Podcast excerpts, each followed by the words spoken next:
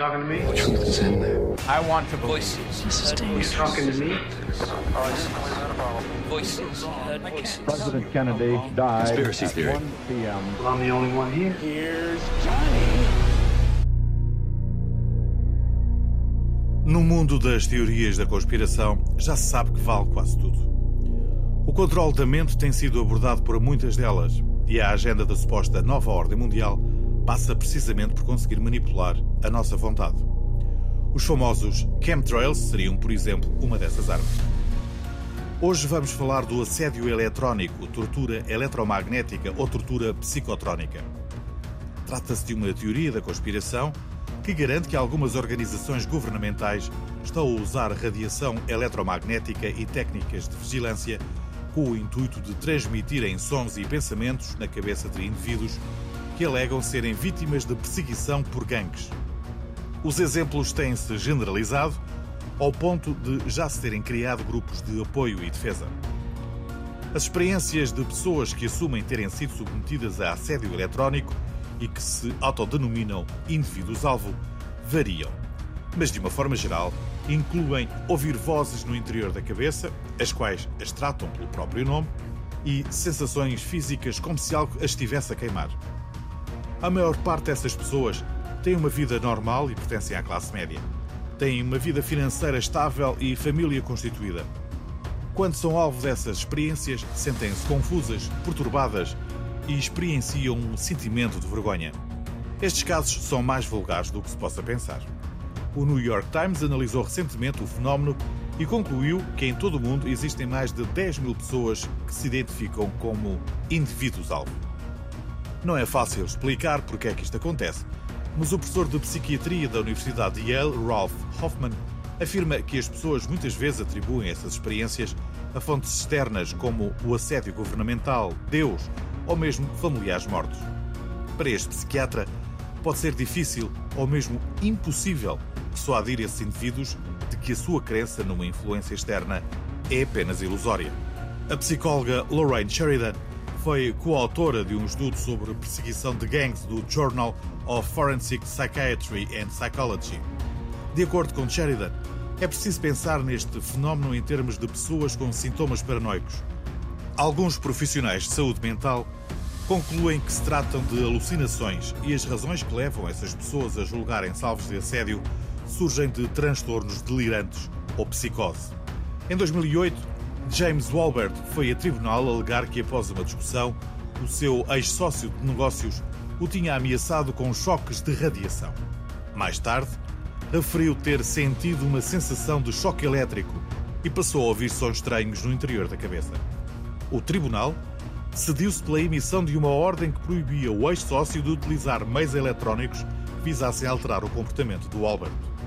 Os relatos de assédio eletrónico multiplicam-se um pouco por todo o lado, alguns com consequências bem mais graves. At least one hostage and a hostage taker are dead after a man held up a bank in rural Louisiana. No dia Police 13 say de agosto de 20-year-old 2013, Fuad Abdo Ahmed Fouad shot Abdulhamed, de 20 hostages. anos, acusou a família da sua ex-namorada de ter implantado uma espécie de microfone na sua cabeça. Num ato de desespero, entrou numa sucursal do banco Texas State e manteve um homem e duas mulheres como reféns, acabando por matá-los. A investigação policial subsequente concluiu oficialmente que Hamed sofria de esquizofrenia paranoica. A 16 de setembro de 2013, Aaron Alexis atirou fatalmente em 12 pessoas e feriu outras três no Washington Navy Yard, o estaleiro de equipamento de artilharia da Marinha dos Estados Unidos. What those profilers are likely to begin seeing is a study in contradictions. Aaron Alexis was a convert to Buddhism. A friend in Texas says he used to meditate with Alexis at the Buddhist temple in Fort Worth. O FBI concluiu que Alexis sofria de crenças delirantes. Aaron alegava que estava a ser controlado ou influenciado por ondas eletromagnéticas de frequência extremamente baixa. A 20 de novembro de 2014, Myron May atirou e feriu três pessoas no campus da Florida State University e acabou morto por polícia. Antes do fatídico dia, Myron referiu a várias pessoas que estava sob vigilância do governo e ouvia vozes. Já Gavin Eugene Long, que em julho de 2016 matou três polícias e feriu outros três em Baton Rouge, no Louisiana, acreditava que também era vítima de assédio eletrónico. Gavin pertencia a um grupo que se dedicava a ajudar pessoas que partilhavam o mesmo tipo de problema. Os conspiracionistas acreditam que na base do controle da mente estão algumas armas secretas e programas governamentais, como o projeto Pandora e o DARPA. Os defensores da conspiração também citam com frequência uma patente do Laboratório de Pesquisa da Força Aérea, datado de 2002, para o uso de microondas para enviar palavras faladas até à cabeça de alguém. Embora não haja evidências de que o controle da mente usando microondas realmente exista, alguns rumores de pesquisas secretas alimentam as preocupações de todos aqueles que acreditam estar a ser alvo dessas mesmas experiências. Em 1987, um relatório da Academia Nacional de Ciências dos Estados Unidos concluiu que armas psicotrónicas russas foram responsáveis pela doença do legionário e pelo naufrágio do USS Thrasher.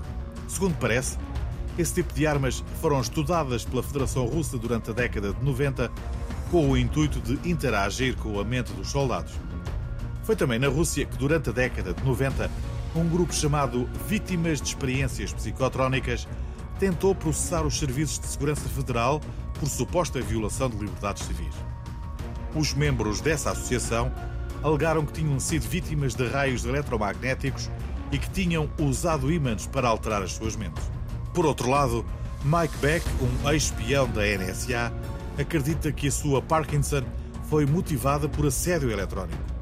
De acordo com Mark Zaid, o advogado de Beck, a NSA afirmou que uma potência estrangeira não identificada tinha construído uma arma de microondas projetada para causar danos no sistema nervoso. Zaid afirmou que acredita que os ataques secretos com feixes de microondas já acontecem há décadas. Mais recentemente, em 2016, um grupo de diplomatas americanos sediados em Havana relataram a ocorrência de náuseas, surdez, vertigens e zumbidos. Havana Syndrome, a story of science and secrets. Os eventos levaram à retirada dos diplomatas do território cubano. Em agosto desse ano, uma reportagem do New York Times sugeriu que os diplomatas tinham sido atacados por microondas que, em frequências específicas, podem provocar o som de cliques fracos nos ouvidos das pessoas. A Freedom for Targeted Individuals, uma associação que atua à escala mundial como um grupo de ajuda para todos aqueles que se sentem perseguidos por ataques eletrónicos, instalou recentemente em Londres, Varsóvia, Hong Kong e em algumas cidades do Japão e dos Estados Unidos enormes outdoors que advertem os cidadãos para o uso desta tecnologia. E não, nada do que ouviu faz parte de qualquer episódio da série Stranger Things.